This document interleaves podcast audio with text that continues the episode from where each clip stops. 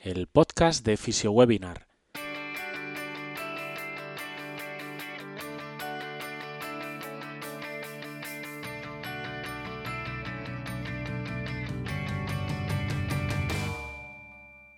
Bienvenidos al podcast de FisioWebinar, un espacio de charlas, entrevistas y actualizaciones para todos los fisioterapeutas. Información útil para ayudarte a mejorar en tu práctica clínica. Antes de comenzar, échale un vistazo a nuestra web, fisiowebinar.com, un portal de formación online para fisioterapeutas basado en seminarios online de diferentes contenidos. Accede a la plataforma por tan solo 10 euros al mes. ¿Qué tal? Buenos días, buenas tardes, bienvenidos una semanita más a un nuevo episodio del podcast de Fisio Webinar. Como siempre, os agradecemos. Ahora estamos incluso en etapas veraniegas, que estéis nuevo por ahí. Eh, a lo mejor hasta ahora contáis con algo más de tiempo para, poder escucharnos. A lo mejor incluso si has tenido suerte no estás escuchando desde alguna playita o dando un paseo en, la montaña. Así que nada, aprovechamos para desearos a todos unas, eh, un feliz verano y que pues, eh, podáis descansar todo este año raro, extraño eh, que desde luego hemos tenido, ¿no? Hoy eh, tengo conmigo también a, David. ¿Qué tal, David? Muy buenos días, Pablo. ¿Qué tal estamos? Que creo que has tenido oportunidad de descansar un poco, ¿verdad? Justo, mira, ayer volví de mis vacaciones en la playa, así que no me puedo quejar. Pues nada, nada, yo aguantando un poquito y ahora enseguida también empezamos unos días a, descansar, que parece que no, pero ha sido un año, un año durillo, ¿eh? Sí, sí. Eh, bueno, pues eh, la verdad es que eh, hoy pues, va a ser un podcast eh, especial, puesto que, pues bueno, en base a recomendaciones de oyentes y en base a la cantidad de podcasts, David, que has hecho en relación a temas, a temas de hombro, pues una de las cosas que queríamos hacer es conocer un poco más cuál es el trabajo que vienes realizando en el, en el hospital, ¿vale? Y pues bueno, a partir de ahí también eh, pues el, saber cómo es su trabajo del día a día, el saber las intervenciones que se están realizando eh, a nivel hospitalario y bueno, pues yo creo que sobre todo eso, saber en el día a día cómo se trabaja y cómo un fisio en España, eh, pues en este caso especializado en la parte de hombro, tiene que ir lidiando con, con, diferentes problemáticas o si ha cambiado también un poco tu punto de vista eh, de hace unos años ahora. ¿eh? Pero antes de nada, David, tengo que recordar a aquellas personas que nos están escuchando que justamente y dentro de muy poquito, a finales de mes, vamos a estrenar un nuevo cuadro clínico. Recordad que los cuadros clínicos eh, lo que buscamos es ayudaros de una manera más ordenada, organizando la información e invitando a varios ponentes Em, pues bueno, pues poder tratar, poder ayudar a organizar la información respecto, por ejemplo, en este mes, el dolor lumbar y el ejercicio, en donde vamos a contar pues con grandísimos profesionales, tanto a nivel nacional como, pues seguramente lo hayáis podido ver, contaremos con Ben Cormack eh, también con un webinar traducido eh, al castellano con subtítulos al castellano para que podáis disfrutar de él sin ningún problema. Y todo esto dentro de la misma cuota que os invitamos a que entréis en la web, lo podáis ver, echéis un vistazo porque, mm, vamos, por contenido desde luego no será. ¿eh? así que bueno, sin más dilación, David, vamos a, vamos a por ello. y bueno, ¿por qué no nos cuentas antes de nada un poco pues dónde trabajas? Eh, ¿Cómo es un poco tu día a día? Cuéntanos. Muy bien, bueno, pues a ver, yo desde hace, desde enero, eh, cambio de hospital al coger mi plaza fija. Eh, ahora trabajo en el Hospital Nuestra Señora de Gracia, ahí conocido en Zaragoza como el provincial. y bueno, pues mi día a día, la verdad que pues, tengo la gran suerte de poder tratar pues, mucha patología de hombro y por suerte del hospital que venía antes, del Hospital Miguel Servet, eh, que este sí que es un hospital muy grande, eh, pues bueno, también tuve la suerte de poder tratar mucha patología de hombro. Entonces, a día de hoy, y ya os digo que antes también, es que a lo mejor el 90% de mis pacientes es patología de hombro. Entonces, claro, al final, sí o sí, eh, si quiero que los resultados sean buenos con mis pacientes o, me especializo, intento buscar información, intento mejorar mis abordajes, o si no los resultados que voy a tener con la mayoría, pues no van a ser buenos. Entonces, eh, una de las cosas que, claro, lo que más veo, pues ahora mismo, que puede ser eh, luxaciones de hombro, eh, roturas de manguito rotador, vemos muchas, tanto operadas como no operadas. Veo más operadas, pero también me encuentro algunas como no operadas. Mucha fractura de hombro, prótesis, prótesis invertidas, que esto es lo que más se está empezando a ver por aquí ahora. entonces, pacientes con dolor de hombro, que llevan mucho tiempo con dolor de hombro eh, algunos diagnosticados como hombros congelados, ¿no? porque muchas veces es como ya no sabemos qué puede ser hombro congelado y ya está. Eh, y luego muchas veces pues, se descubre que no era, que no era así. Al final, aunque vienen con su diagnóstico, a mí, claro, entiendo que la gente de clínica muchas veces no viene con diagnóstico. En, en, mi caso, sí que vienen con un diagnóstico del traumatólogo y del rehabilitador. Aún así, son diagnósticos médicos. Nosotros tenemos que luego valorar al paciente y ver si realmente eh, es, concuerda con lo que nos han dicho. Eh, con esto no quito a los médicos eh, su parte, lógicamente, faltaría más, pero sí que puede ocurrir en ocasiones, bueno, pues que lo que nos han dicho no cuadre tanto con lo que nosotros estamos viendo después. bueno, pues ese es un poco mi día a día. Pues ya que hablas de precisamente lo que es la parte de equipo multidisciplinar y demás, ¿qué tal, y siendo sinceros, ¿eh? ¿qué tal se lleva un poco el día a día de trabajo con, con los otros profesionales eh, sanitarios? Bueno, pues esto es como todo. A, ver, en, general hay que intentar llevarse bien, porque cuanto mejor nos llevemos, al final el que va a ganar es el paciente. Y esto hay que tenerlo claro. Por suerte, pues mira, yo donde estoy ahora, eh, y no es por hacer la pelota, gracias a mi supervisora y a los traumatólogos que tenemos, bueno, pues yo periódicamente bajo a quirófano. No operar, eh, tranquilo, que yo no, como siempre yo no voy a quitar el trabajo a un médico, faltaría más a un cirujano. Pero sí que es muy interesante bajar al quirófano, ver lo que se le hace al paciente, ver, hablar con el médico, pues mira, vamos a hacer esto y esto porque creemos que esto y esto es lo mejor. O hemos cortado por aquí, o hemos tocado por allá, o mira esto que hemos hecho a este paciente, porque luego muchas veces yo me puedo encontrar a ese paciente, no siempre, pero muchas veces me lo puedo encontrar luego conmigo en, en rehabilitación. Por lo tanto, es muy interesante saber lo que le han hecho al paciente exactamente, ver por dónde han cortado o ver cuando el paciente te dice, no, me duele por aquí. Ya, vale, es que resulta que ahí hicieron no sé qué para eh, mejorar esto. Eso al paciente también le da una seguridad grande. Por lo tanto, eh, la verdad que con el equipo de traumatólogos del hospital, ellos están encantados de que baje al quirófano. Cada vez que me ven se alegran. Y, yo cada vez que puedo intento bajar al quirófano porque de verdad que se aprende mucho, se aprende mucho, mucho. O sea que eh, si quien pueda, de verdad, os lo recomiendo bajar al quirófano porque la visión que te da es, es totalmente diferente. Y luego, en nuestro caso, bueno, pues trabajamos con médicos rehabilitadores que con esto sé que hay mucha controversia, eh, bueno, pues vamos a intentar igual, llevarnos bien, ¿no? Eh, ellos pautan, la verdad que nos pautan un tratamiento muy genérico y luego nosotros, pues lógicamente podemos eh, ajustarlo a, lo que nosotros vamos viendo. Por lo tanto, bueno, en general bastante bien, no me puedo quejar, Pablo. Oye, me has comentado que también al hospital va gente con, bueno, un diagnóstico a lo mejor algo inespecífico, ¿no? De dolor de hombro, que no tiene a lo mejor una patología como tal traumática, ¿no? O después de una cirugía y demás. Esto no sé, porque tú trabajas dentro de especializada, entiendo, ¿no? Esto no, no se ve o se vería más en, la parte de primaria. Eh, en mi caso es que, por ejemplo, lo que me llega, mira, hace poco, eh, justo pues a lo mejor a principios de junio, me empezó una paciente eh, que venía con diagnóstico de un hombro congelado.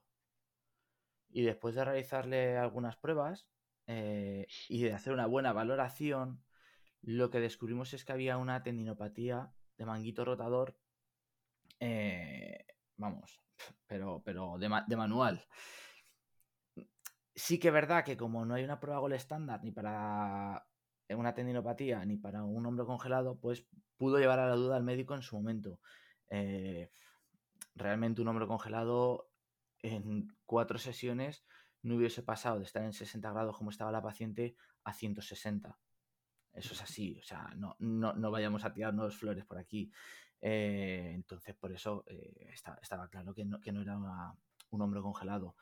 Eh, de normal, si no, no, nos llegan esos pacientes, Pablo. Eso diría atención primaria, efectivamente. O sea que suelen ser casos raros cuando viene con un dolor de hombro.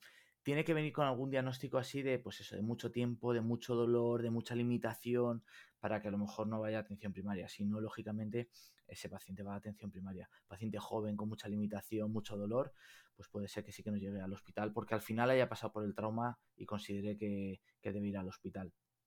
O sea que sí que iría un poquito por ahí. O sea, pongámonos entonces en situación, tú recibes al, obviamente al paciente, revisas toda la historia clínica, le haces las pruebas también eh, importantes de valoración para poder también plantear tu parte de tratamiento y luego estos pacientes, nuevamente incluso a nivel hospitalario, eh, van todos los días a tratamiento. Eh, esto es algo que se puede modificar o modificáis.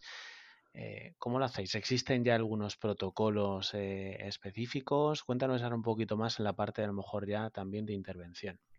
Sí, pues mira, eh, en nuestro caso, tanto en el hospital donde estoy ahora como en el que estaba antes, los pacientes no van todos los días. Van o lunes, miércoles, viernes o martes, jueves. No, no, no, no diario. Cosa que a mí no me parece mal. El dejar ese descanso también entre días para para poder también ir viendo cómo van evolucionando. Eh, así que tanto aquí como en el otro lado me pasaba igual. Y cuando trabajaba en atención primaria, lo hacíamos así también. Y la verdad que fue algo que descubrí, porque yo venía de otro hospital donde sí que se trataba diario, también era una patología diferente. Eh, y la verdad que yo creo que es una buena opción. Y luego, pues mira, eh, aquí en el hospital en el que estoy ahora, sí que tenemos bastantes cosas y la verdad que están muy interesantes. Fíjate, hemos empezado, pues casi desde que, desde que empecé yo aquí en el hospital, eh, a los pacientes que, que operan eh, martes y jueves, a los que les hacen artroscopia martes y jueves, eso es pues artroscopia de hombro, rodilla, alguna cadera, pero vamos, sobre todo hombro y rodilla a esos pacientes eh, que se les da de alta si no están muy mal ese, ese día, ese mismo día se les da de alta, eh, a esos pacientes bajo yo por la tarde. O sea, ellos se les opera por la mañana y por la tarde bajo yo, para darles unas pautas. Unas pautas muy básicas, muy simples, pero para que hasta que vengan a rehabilitación, pues claro, pueden pasar 6-7 semanas. Al final, entre que les dan el alta, que luego en una semana, hay que esperar una semana, les llama el, el rehabilitador y luego tienen que venir a fisioterapia, eh, pues pasan eso al final 6, 7, 8 semanas. Pues para que durante esas semanas tengan eh, unas pautas de tratamiento, eh, bueno, pues bajo yo ese primer día y mediante unos ejercicios muy, muy fáciles, muy simples, intentamos que esos pacientes, bueno, pues vayan haciendo ese poco de actividad hasta que lleguen a rehabilitación. Esto vamos a empezar a, estudiarlo en breve, a tomar datos en breve, pero sí que os puedo adelantar que parece algo obvio, pero los pacientes llegan mucho mejor. O sea, eh, cuando yo, yo, siempre os lo digo, cuando vengáis el primer día, si me veis por aquí, eh, decírmelo o decírselo al compañero que yo estuve ese día eh, primero con vosotros y la verdad que, por ejemplo, en pacientes de operados de hombro, de roturas de manguito rotador, eh, o, una lesión de slap, la verdad es que vienen con, una movilidad de hombro eh, enorme, comparado con pacientes que nos llegaron antes de que se pudiera empezar con este protocolo, que venían con una limitación tan grande. O sea, aún me acuerdo de una paciente que tenía, la pobre no había hecho nada durante esas siete semanas.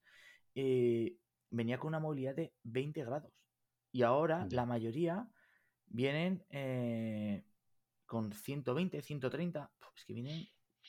Al final, la importancia de la información, ¿verdad? Esto me suena, esto que estás contando, me suena mucho a los típicos protocolos, incluso como una especie de, libros informativos que se le da a los pacientes, sobre todo en hospitales eh, mucho americanos, eh, en donde, pues por ejemplo, en casos de artrosis, en casos de eso, cirugías programadas de rodilla, de cadera, de hombro, etcétera, una de las cosas que se hacen es precisamente darle un libro completo de pues cuál es el proceso por el que van a pasar, la importancia incluso de la prehabilitación, es decir, de, realizar una serie de preparaciones antes de la cirugía, de en qué va a consistir la cirugía, de en qué va a consistir después la fase de, eh, de, postcirugía y cómo en cada uno de esos procesos ellos también van a tener que, ser parte activa, ¿no? Y el cómo eso modifica al final, por un lado, la, obviamente la información que maneja el paciente, las expectativas eh, y al final el resultado final. Así que, ostras, eso está muy bien. Bueno, pues la verdad que, hombre, el protocolizar todo, la verdad que está bastante bien. Eh, al final es clave, ¿no? El tener una base, ¿no? los protocolos como siempre digo, los protocolos no tienen que ser estrictos y cerrados, eh, nos tienen que servir como base. Y a partir de ahí, tener un estándar de calidad, un mínimo de calidad, y luego individualizar para cada paciente. Pero por supuesto, eh, tenemos que utilizar protocolos. Y luego también está claro el, poder darles a los pacientes, eh, pues como dices, pues un libro o, o, un folleto, ¿no? Eso también estamos en ello y yo creo que será parte muy importante porque eso, el paciente al final tiene mucha más información, sabe cómo va a ser su proceso y lógicamente todo esto nos ayuda a mejorar. Por lo tanto, parte importante la que creo que estamos eh, intentando implementar en el hospital y que espero que con el futuro podamos aplicarlo a más patologías, no solo a unas en concreto, como tenemos ahora pues, de roturas de manguito rotador, sino ir, ir poco a poco implementándolo en más. Sí, sí, además que así dentro del sistema pues se puede de alguna manera reproducir, aunque se puedan hacer cambios de manera algo individual, entiendo, es decir, que al final los protocolos, pues hace poco, ¿no? El mes de mes de mayo era, no recuerdo si sí, en mayo, teníamos a, Marcus Bateman, eh, que una de las cosas eh, que nos comentaba pues era precisamente el protocolo del Derby Shoulder, ¿no? Eh, para, para y, bueno, con, buenos resultados, con una manera muy específica además de poder enseñarle a pacientes a cómo progresar ejercicios, porque los protocolos incluso no eran, en este caso no era un protocolo de llegar y que el fisio tenga que enseñar o hacer tales ejercicios, sino que el protocolo es que el paciente incluso haga los ejercicios fuera y que vaya mejorando fuera de la, eh, vamos, del ambiente hospitalario, ¿no? Eh, así que, bueno, en ese sentido, oye, ¿qué facilidades hay en un entorno actual? Y esto imagino que obviamente de un hospital a otro habrá diferencias, ¿no? Pero, ¿qué facilidades hay de, a partir de ahí, poder investigar? Es decir, porque una de las cosas buenas que tenéis vosotros es que, desde luego, muestra, tenéis muestra, ¿no? Pero, ¿qué, qué dificultades os encontráis? Si después todo eso que vais a poner en juego, pues de alguna manera habrá que medirlo, habrá que verlo, bueno, eh, el apartado de para poder estudiar, eh, es verdad que muestras vamos a tener. La dificultad con la que nos encontramos, bueno, pues al final, como todo, eh, tenemos que meter parte de nuestro trabajo pues, fuera del hospital, aunque, bueno, pues tenemos la gran suerte de contar con una supervisora que, suena peloteo, ¿no? Pero que nos ayuda bastante, nos permite a veces pues liberar puntualmente algún hueco que tengamos ahí en la agenda para para, pues bueno, el otro día, sin ir más lejos, para poder grabar un, y fotografiar unos ejercicios que necesitábamos para, este proyecto. Eh, y bueno, pues eh, lógicamente eh, también eso nos ayuda, nos quita, nos, nos, quita mm, de tener que hacer más trabajo fuera de casa. Pero al final el tema de investigación, pues como todo, es algo que tiene que ser un poco vocacional a día de hoy en España. Y bueno, encima dando gracias, pues eso, de que nos dejan eh, ciertos momentos eh, para poder hacerlo. Así que bueno, la verdad que contento. Yo creo que, bueno, como todo, a ver si ahora después de verano podemos empezar a tomar más, más datos, más, más, más muestra y así poder dar eh, números. Al final, esto es así, estos son números que tienen que ser, por un lado, datos para los pacientes, de mejora para los pacientes, pero por otro lado datos de, para el gestor. Eh, los gestores al final lo que quieren son números económicos y si al final lo que ven es que eh, gracias a esas acciones eh, conseguimos, bueno, pues mejorar los números del hospital en cuanto a listas de espera, a cuanto a pues, bueno, recursos ¿no? que se consumen de hospital, pues lógicamente todo eso nos ayudará a poder dar en valor, poner en valor a la fisioterapia incluso, bueno, como pasó en, otro hospital que estaba anteriormente, pues llegar a conseguir incluso que haya un fisio más en plantilla para poder tratar a, esos pacientes. Así que, bueno, eh, la investigación eh, también tiene que ir por ahí y, saber lo que queremos para poder ir mejorando nuestro trabajo. ¿Y cuáles son dentro de las, vamos, qué es tu día a día con los pacientes? ¿Qué es lo que sueles, y así a nivel general, ¿eh? qué es lo que sueles hacer con ellos? ¿Cuáles son las, las acciones terapéuticas que más sueles utilizar? Eh, allí que podéis usar. Eh, terapia manual, ejercicio, yo que sé, hay zonas como en todos los hospitales de electro, ¿qué es lo que se suele trabajar más allí? Sí, con lo que respecta del día a día, bueno, pues al final el día a día yo creo que es un poco como todo. Terapia manual, educación, ejercicio, yo creo que son los tres pilares en los que yo baso mi trabajo. Eh, educar, que tenemos que educar al paciente, saber que eh, enseñarle al paciente lo que es su enfermedad, lo que le ha pasado, cómo va a ir discurriendo, eh, cuál es el, transcurso normal de, su patología, para que entienda cómo va a ser el proceso. yo sí utilizo la terapia manual, al final creo que es algo que es necesario eh, sobre todo en primeras fases la utilizo mucho para luego que me ayude a, ganar movilidad. Pues, por ejemplo, hay mucho, mucha patología de hombro que viene con una restricción de movilidad. Yo sí lo utilizo, la terapia manual. Eh, la electroterapia, quizá menos, eh, justo y necesario. y luego, lógicamente, el ejercicio terapéutico. sí que es verdad. que, y eso también se lo comento a los pacientes. Verás que al principio estamos mucho tiempo en camilla incluso puede ser que la sesión entera, y luego poco a poco verás que iremos saliendo más de la camilla, incluso habrá sesiones que no pasemos por la camilla. Eh, y el paciente lo entiende, el paciente ve que, eso le va mejorando y, yo creo que podemos convivir todo con la terapia manual, la educación, el ejercicio.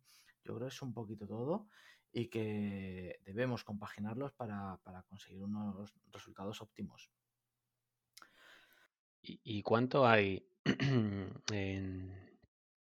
Tú seguro conoces también bastante más el ambiente hospitalario. ¿Cuánto hay de trabajo de prevención? O directamente ya la gente, eh, es decir, no, mira, tengo eso, eh, que en vez de la cirugía, el médico me ha dicho que intentemos realizar esta parte de fisioterapia. Yo entiendo que la prevención también estaría en primaria, ¿no? Bueno, respecto a la prevención, hombre, yo creo que la prevención eh, se debería dar más atención primaria. Es verdad que a nosotros ya cuando nos llega, eh, nos llega ya con un diagnóstico, con una patología, entonces es más complicado el tema de prevención.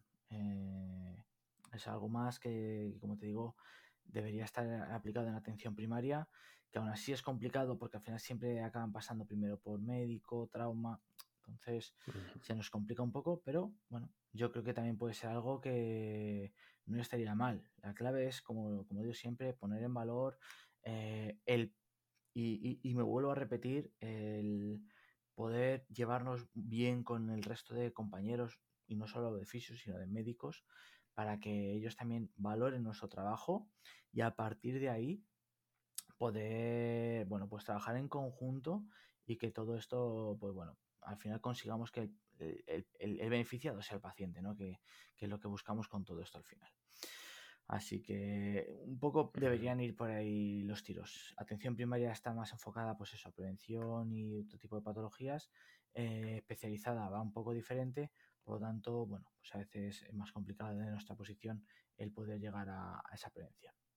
Claro. Muy bien, muy bien, David. Pues bueno, yo creo que más o menos nos ha quedado, nos ha quedado claro ¿eh? Eh, tu trabajo en el, en el día a día. Otro día, si te parece, pues incluso hasta podemos ir en detalles con algunas patologías más concretas, pues saber lo que, lo que estáis haciendo, incluso estos proyectos que nos cuentas de la parte eh, educativa y ver si va a haber algún tipo de cambio después a futuro y demás. Así que Ah, yo creo que, está bien y aquellas personas que nos preguntaban por conocer un poquito más en detalle eh, cómo era tu trabajo del día a día, pues mira, ya queda, queda por aquí respondido. ¿eh? Pues en principio, por nuestra parte, nada más. Eh, únicamente de nada, de nuevo, daros las gracias por, haber estado aquí hasta, hasta el final. Eh, recordaros eh, esta semana también que tenemos eh, pues varias novedades, la clase de los lunes, hemos estrenado un webinar de síndrome del túnel del tarso con Belén este martes con aplicaciones prácticas, ya sabéis que en Belén desde luego los resúmenes y la exposición que hace es muy muy práctico. Eh, y luego en breve, pues recordad que a final de mes contamos con el cuadro clínico que esperemos que, os guste. Por cierto, y aprovecho eh, que de manera gratuita, todos aquellos que tengáis un teléfono Android ahora mismo, tenéis la opción también de poder descargar la aplicación de Fisio Webinar, donde podréis acceder también a, parte del contenido gratuito que, que os estamos ofreciendo, ¿vale? Y nada más, sabéis que pases buena semana y al resto nos vemos en un nuevo episodio del podcast de FISO Webinar. Feliz semana a todos.